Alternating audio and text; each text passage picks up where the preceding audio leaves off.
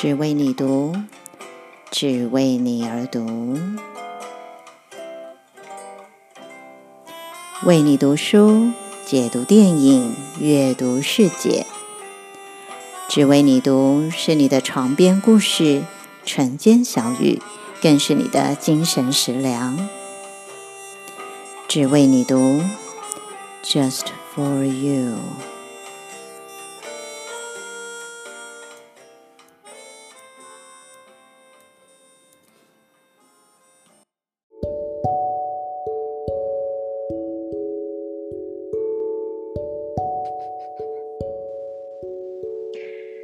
多人都有这个爱情的课题哦，那不少走入这个内在修行的女性啊、哦，嗯、呃，通常都是跟爱情的课题有关。其实不会演了，我自己也是这样子，就是在很多年前，也是因为爱情的课题啊、哦，开始啊、呃，真正的走入内在的道路哦。那呃，大部分人可能会想说嘛，那。我是因为就是为了爱情，然后就走入这个内在的修行啊，就开始探寻内在的世界啊。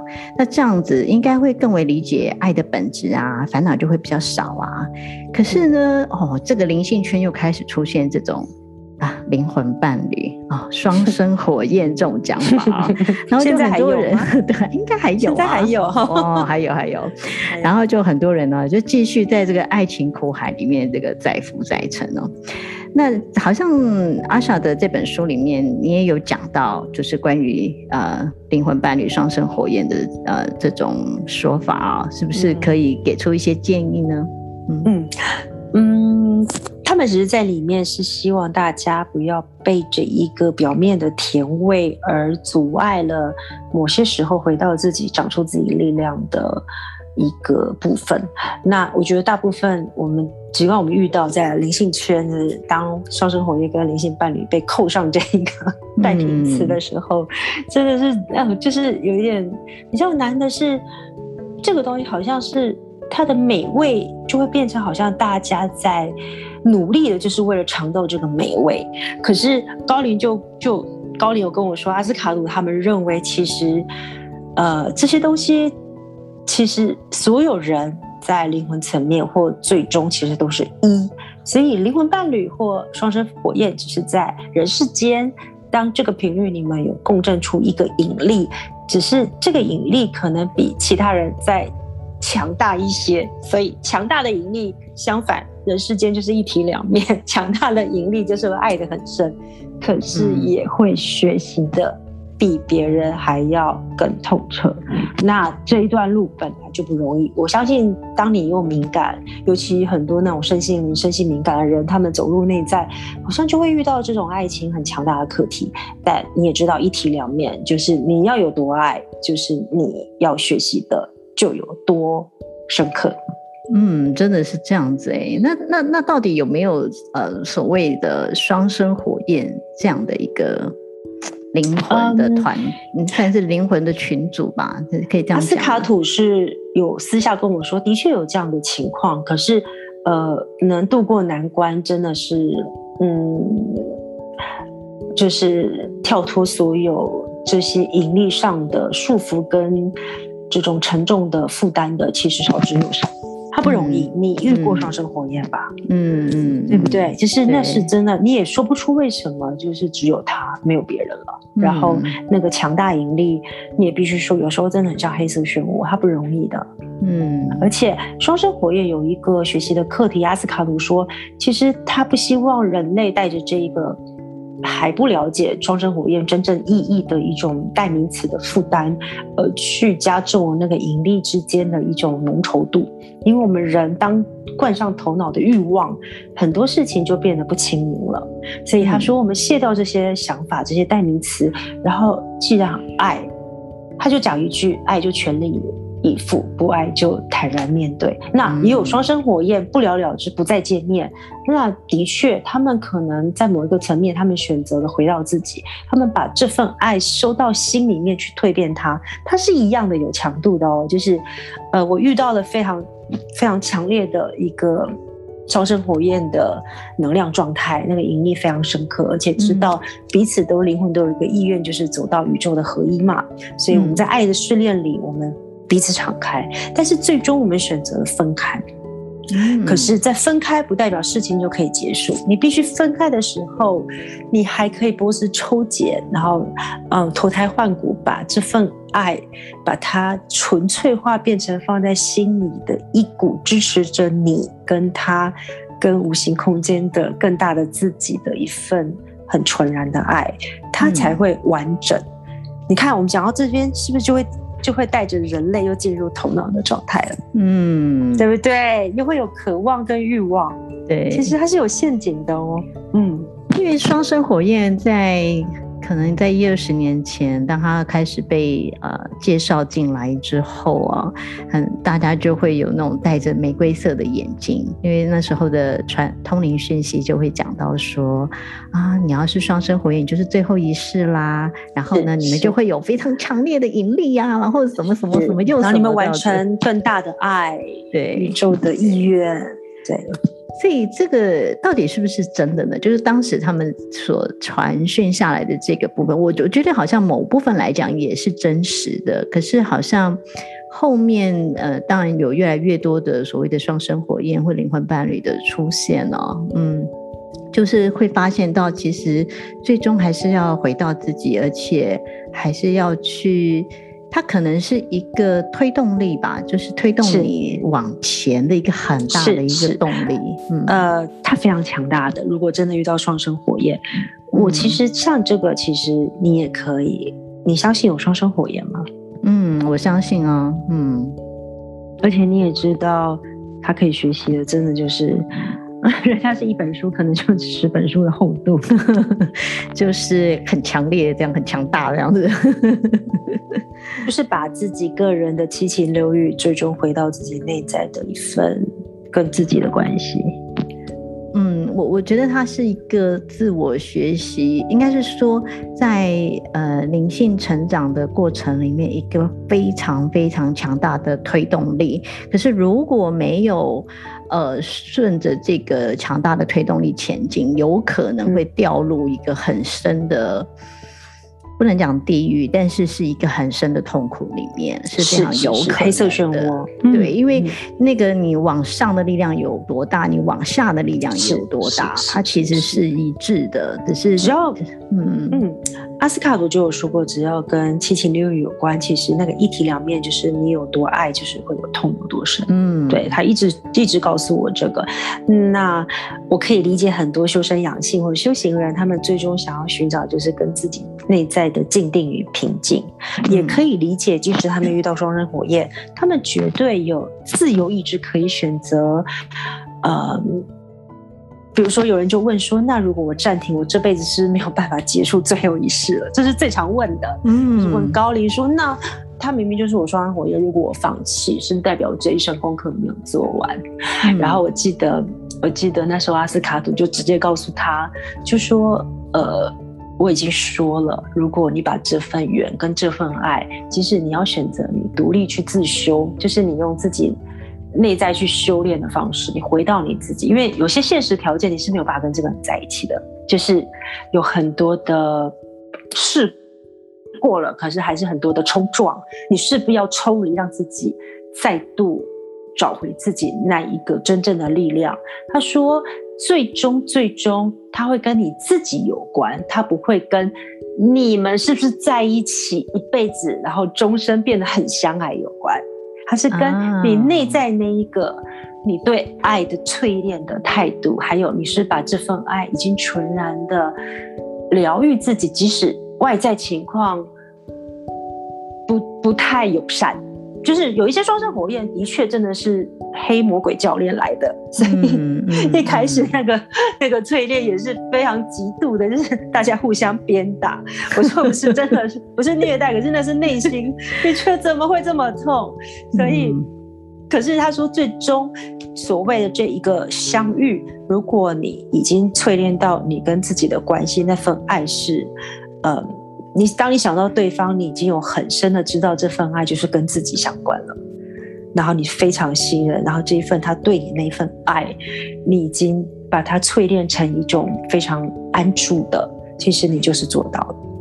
嗯，他有可能是分开，有可能一半你们就临阵脱逃了。所以我也回答你到底有没有双生火焰这件事，但是它的确存在，只是你准备好了吗？嗯。这个很棒诶，这一段我觉得让很多在爱情的迷思当中的所谓的双生火焰迷，或者是这个灵魂伴侣迷啊，就是可以有一些更深入的形式。因为真的其实不是在外在的呃两个人在是否在一起这个形式上的，对，真的不是，而是更在于自己的内在有没有办法把那个爱长出来，有没有办法。真正的让爱可以出来，我觉得是这样的。嗯，是是是，而且即使呃爱真正长出来，其实即使不在一起，你都很深刻的感受到这份爱。嗯，它是，我觉得它赋予地球这一个双生火焰灵魂伴侣的概念，就是你知道这个爱永驻于你自己。嗯，真的是这样子，而且它逐渐发光，自带光芒以后也会。帮助到所有来到你眼前的人，嗯，所以这个我觉得这个爱已经不再是局限在所所谓的这种两人之间的情爱了，它其实真的是扩展出来，它就是把爱的本质带到地球，带到这里。啊。我我感觉好像，也许这是双生火焰或是灵魂伴侣的争议吧，就是你真正去认识所谓的爱的本质是什么，嗯。嗯只是它来的比较猛烈，所以大家 不要在这，就是那个甜味。其实阿斯卡图纳会觉得人类太习惯把美好这件事情用一个非常形式的东西放在自己的期待里面，嗯、然后最后其实是伤到了自己。嗯，对啊，这就让我想到，就是你在书里面有，就是真的也提到蛮多爱情里面的一些难解的问题哦。呃，那就是像是被遗弃啊、被背叛啊，然后多角关系啊这种，就是很就是很多人很纠结，但是又不好说出口的东西哦。那高龄都有一些回答。那嗯，人世间的爱就是，其实不管是爱情、亲情或友情，里面有好多的难题哦。那很多人就说这就是业障嘛，业障这样子了，对不对？对。对于业力呢，那高龄有什么看法啊？面对这些难题，那你有什么建议呢？就是这样，好像这个都是业障的。嗯、是，呃，在。如果以冥王星，现在能量场比较是冥王星，它不是一个存有，它冥王星，它以、嗯、你知道冥王星通常扮演有点像娑婆神的角色，就是毁灭与重生，嗯、对，毁灭与重生。他说，其实业力这件事情在过往的旧思想里面，的确好像在互相。慢慢的教学相长，一步一脚印的慢慢的磨磨磨磨到有一天，像很多老夫老妻其实没有相爱，是一辈子就在遵守夫妻法则。对，那如果是在这阶段，就是在呃，其实二零一二之后，其实这些能量就已经频频的在接触，在业力里面，对冥王星的能量来说，它就像是你身上。你身上穿着一件衣服，而这件衣服，它有可能被画上了很多的图案，也有可能没有任何的图案。那有些画上图案的人，他们就认为一辈子就穿着这个画上图案就代表他跟这个衣服是呃紧密相随的。但是有一种人，他觉得我或许在生命的学习过程里。我可以一一拿掉这些图案，然后甚至让它净白，或最后他觉得，哦，我可能不想要穿这件衣服，我想要去寻找另外一件衣服。嗯、讲到这里，也许还听不太懂，但是我要讲的是，在新法则、宇宙法则里，业力其实代表的就是一个你如何让自己，它是从自己出发的，它已经不再是。跟就像我们刚才讲双生火焰的概念，它已经不是被固守在你跟这个人之间的相互磨练哦，它是可以在因为自己内在里面，它可以被停止的，你或许没办法理解业力怎么可能出现相遇，可是可以被停止。嗯，因为新时代的确有很多的力量，其实就在清理喉轮。喉轮代表就是个人灵魂的自信、本性的性，嗯、所以他很容易从一个相遇的生生世世的旧有故事里，因为你了解自己存在的本性是如此的自在，跟可以超越许多所谓因果关系的磨练的时候，嗯、你是有。你是有能力跟有选择性去跳脱的，嗯，好懂吗？嗯，有能力有选择性去跳脱。哎、欸，但是我我觉得有点有趣，你刚刚有提到清理喉轮，是为什么会是为什么特别是清理喉轮？呃，因为在这二零一二之后，在接下来的情，尤其这这近几年，呃，其实我们。宇宙整个就是在清理喉轮，让人可以真正去连接灵魂，他想要发展的、想要表达的真正的自信，就是我们的本性，就是本体的自信。嗯，对，其实朝这个方向在走。所以当你说到业力，呃，冥王星这个能量，让我现在的感觉就是。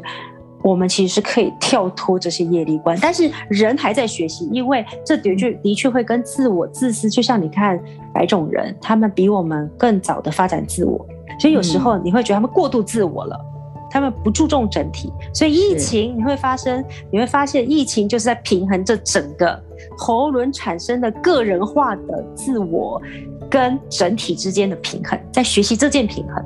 嗯，好懂吗？嗯，对，所以业力也一样，就是是你跟整体之间，跟你跟这个人关系之间，最后你可以因为在喉轮的这一个宇宙大进化里，你选择了自己跟自己的关系的学习，而去穿越这原本已经安排好的业力。可是不代表你不会经验，你跟自己穿梭的时候，你跟自己共处的时候，其实你那个功课是一样的，只是。他没有，因为对方可能在学习速度上有点不同，所以整个宇宙在喉轮，喉轮就是个人独特的发展，个人灵魂的声音，所以你不能要求对方跟你速度是一样。但是在旧有的时代里，我们比较有可能，嗯，同步成长的，嗯，OK 吗？会不会太庞大的想法？嗯，就是太多层面了。我觉得很好啊，所以大家可以多听几遍。所以听不太懂，感觉 不会，因为在喉轮一般来讲就是表达嘛，是，所以是不是这个也代表了说，呃，在某个程度上面，我们需要更能够表达自己。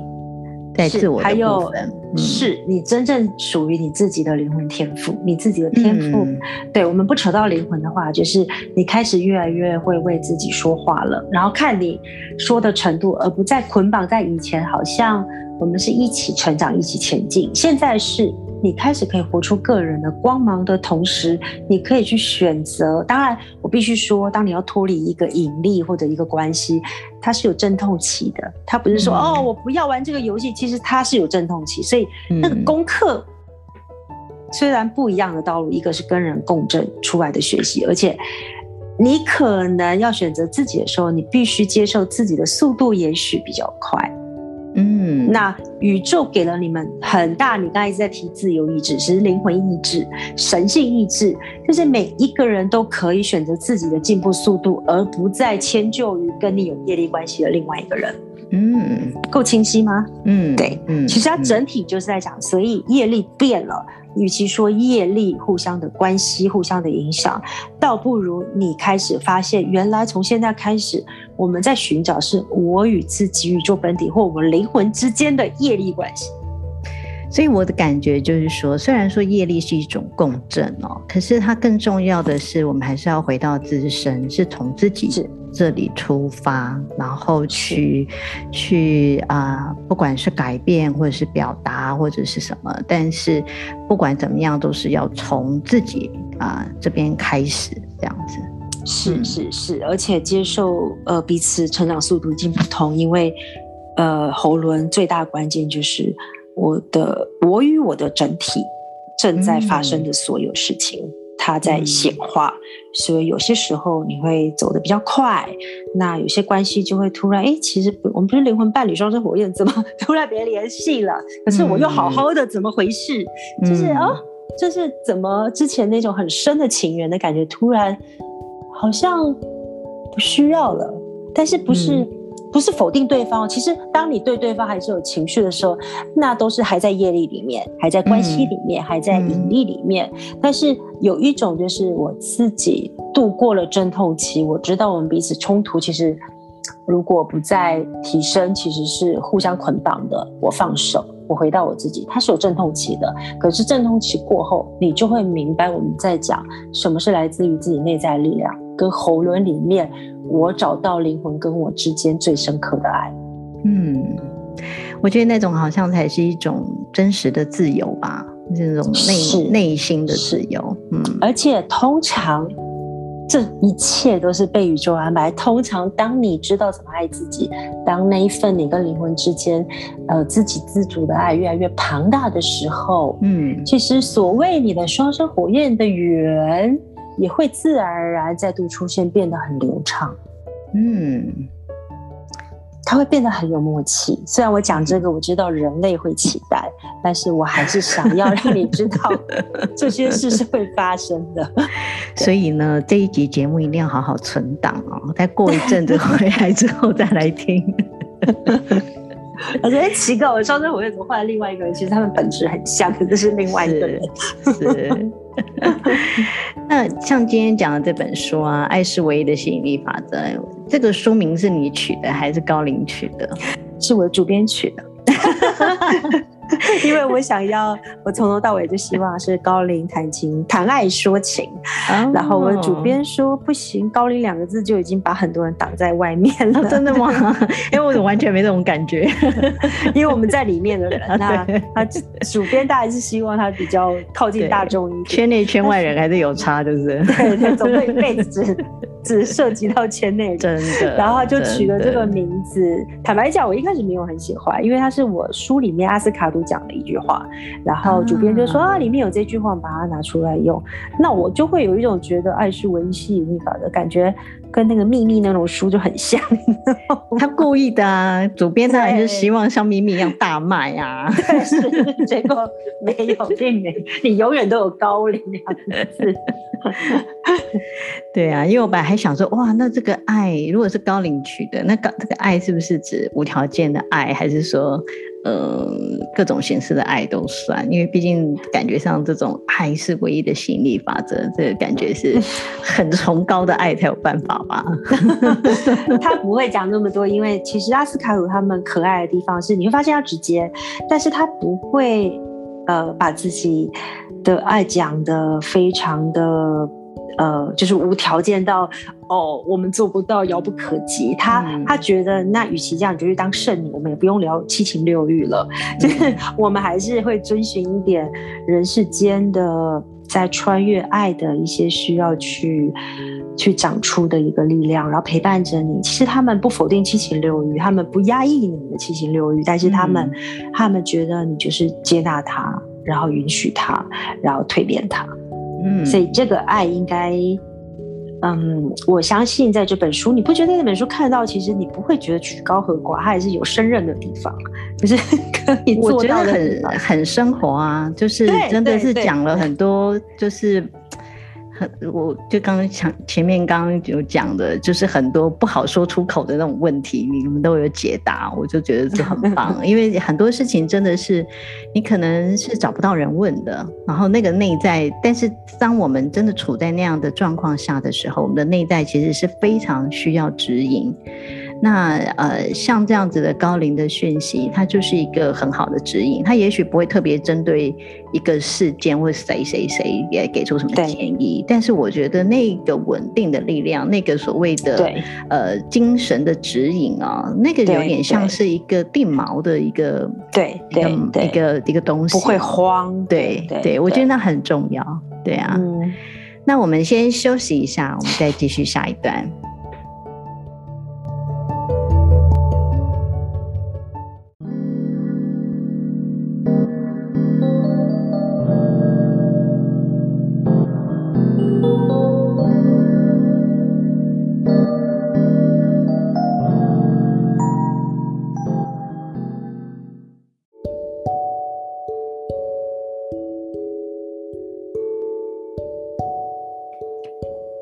好，这本书的最后一个章节哦，就有特别收录了关于新冠肺炎的高龄讯息哦，可以说是最及时的一些建议哦。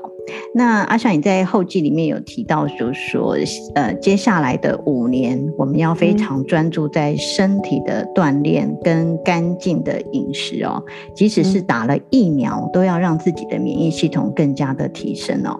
是。那我觉得这一段讯息是我我自己很有感觉哦，因为大概从疫情开始前一年哦，我就觉得我自己的身体需要好好的调整哦，所以我就我就开始重新的练瑜伽啊，后来又遇到了天爱气功啊，然后。后就开始接收这些辟谷的讯息啊，而且就再次的，就是开始成为素食者哦。那我吃东西就是口腹之欲，真的就减少很多。嗯，所以在看到你这个讯息以后，就觉得很相应哦。所以，因为不管是瑜伽啦、气功啊，或者是辟谷啊，其实都是很注重这个呼吸跟调整身体的。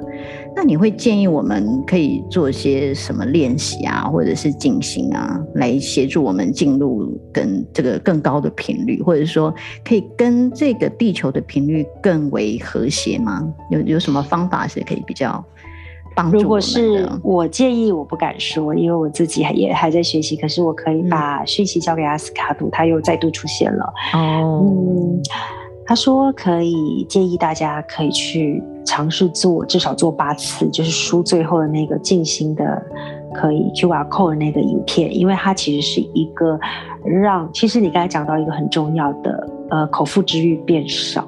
其实疫情在这个最后的段落，还有提到，嗯，你等我一下，我把我把它交给他，对，我让他讲，对对对，因为我有一点，我刚才没有坐直，他叫我坐直。嗯，他说，在疫情期间，大家因为呃必须自主的封城，就在自己的居家里，所以逐渐的我们会减少。呃，当你跟集体意识减少太多频繁的接触的时候，其实我们第一，我们的欲望本来就会减少。嗯，然后逐渐的，当你知道外面的食物没有这么靠谱的时候，我们开始动手用手，你知道手。其实是跟我们的身心灵都是连接很深的。那当你用手做出自己的食物，或者是你们开始寻找，因为自己做的食物毕竟都是比较干净的，你开始就会发现你的味蕾已经开始在改变了。那疫情其实宇宙最大的诡计，就是让人真的可以简化欲望，尤其从你的嘴巴、味蕾开始。在最后一个段落，就是告诉你，因为其实我们人，尤其是台湾，或者是在亚洲这块土地里面，我们用了嘴巴说出了很多不是肺腑之言的是非言论。嗯，那就是我们从刚才在讲的喉轮的清理。也跟我们的语言表达有关。那取而代之，当你必须封城在自己家里的时候，你们一定开始会发现许多的是非，会慢慢的、逐渐的也会减少。因为你要开始去寻找一个，因为当你休息，你喉咙就自动会更大的清理。然后当你的味蕾开始简化很多食物的欲望的时候，你就会更高的接触更高灵性的自己。当然，你的用字遣词也会逐渐改变。所以其实，呃，很多时候我会告诉阿莎，我们不要看电视，不要看新闻，因为这些东西有时候当你又过度跟集体意识连接，请你每次都让自己有。干净的空间，让自己可以慢慢的将你的七情六欲，或者是你的口腹之欲，慢慢的减少淡化。那取而代之的，当你的味蕾改变了，其实灵性跟口腹之欲会有很直接的关系。当你囫囵吞枣，或者是需要很多很多的食物，通常第一就是在提醒你，你的能量过度往外支出了。或者是你连接太多人的情绪了，或者是你太多在人世间穿梭，而没有让自己保有自己，呃，安静的空间或净化的环境里，所以你就会需要很、很、很庞大，或者是味道非常强烈、非常、非常重口味的食物，或者是调味料很多的食物来满足自己。那个就是人。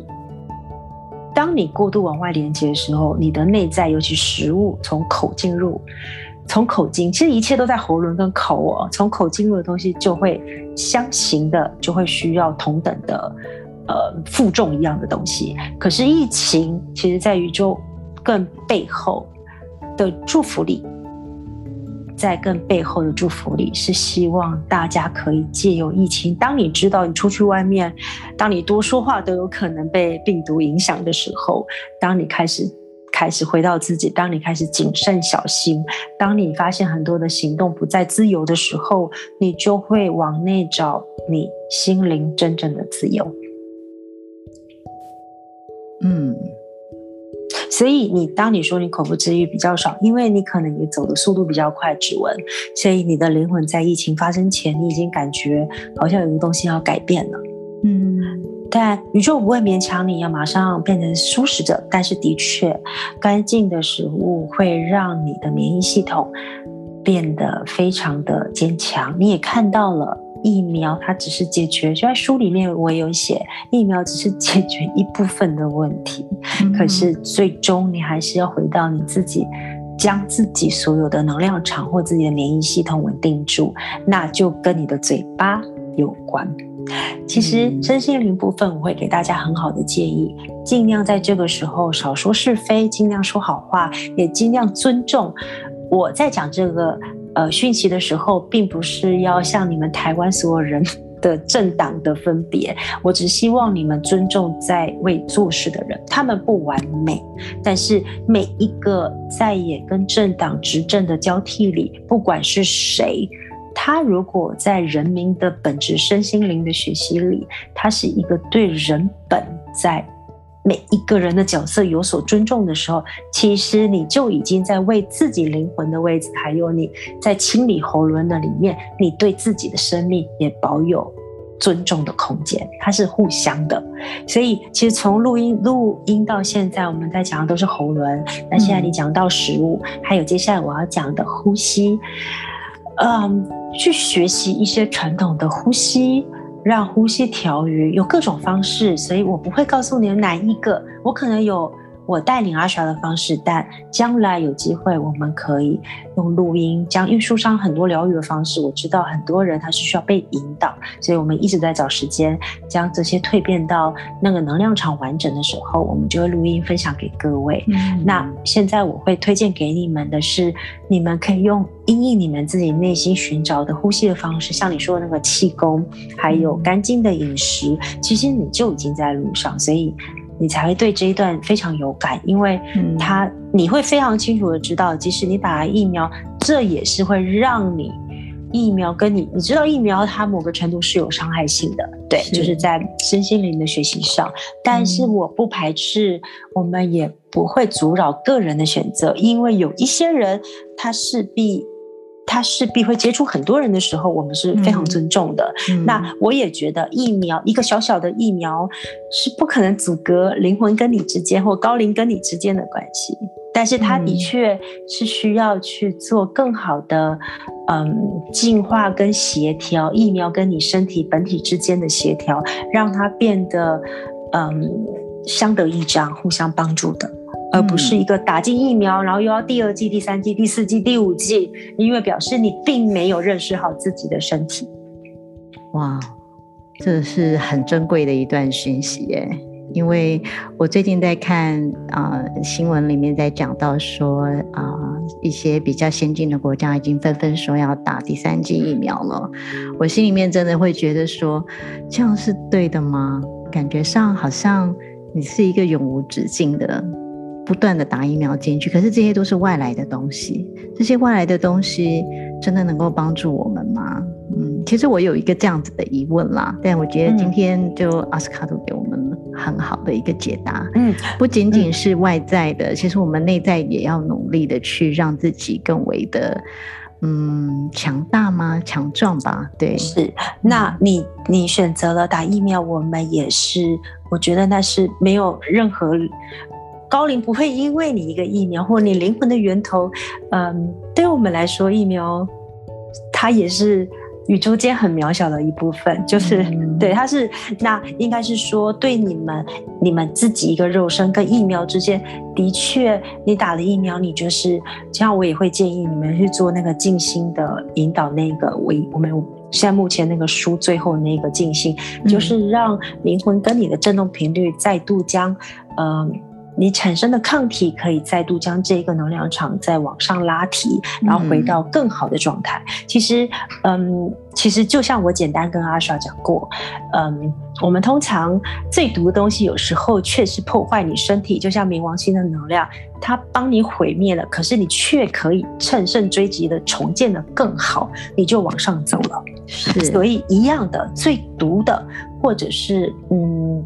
最无法预见的可能性的疫苗，如果你因为你的接触人频繁，还有你必须医护人员，我觉得他是他们是必须，他们是必须接受这个疫苗的事实，他们必须保护自己跟家人跟病人，我觉得他也是值得被鼓励的。所以在这个时候，我们怎么让这一个整体能量场变得呃更好，比以前更好？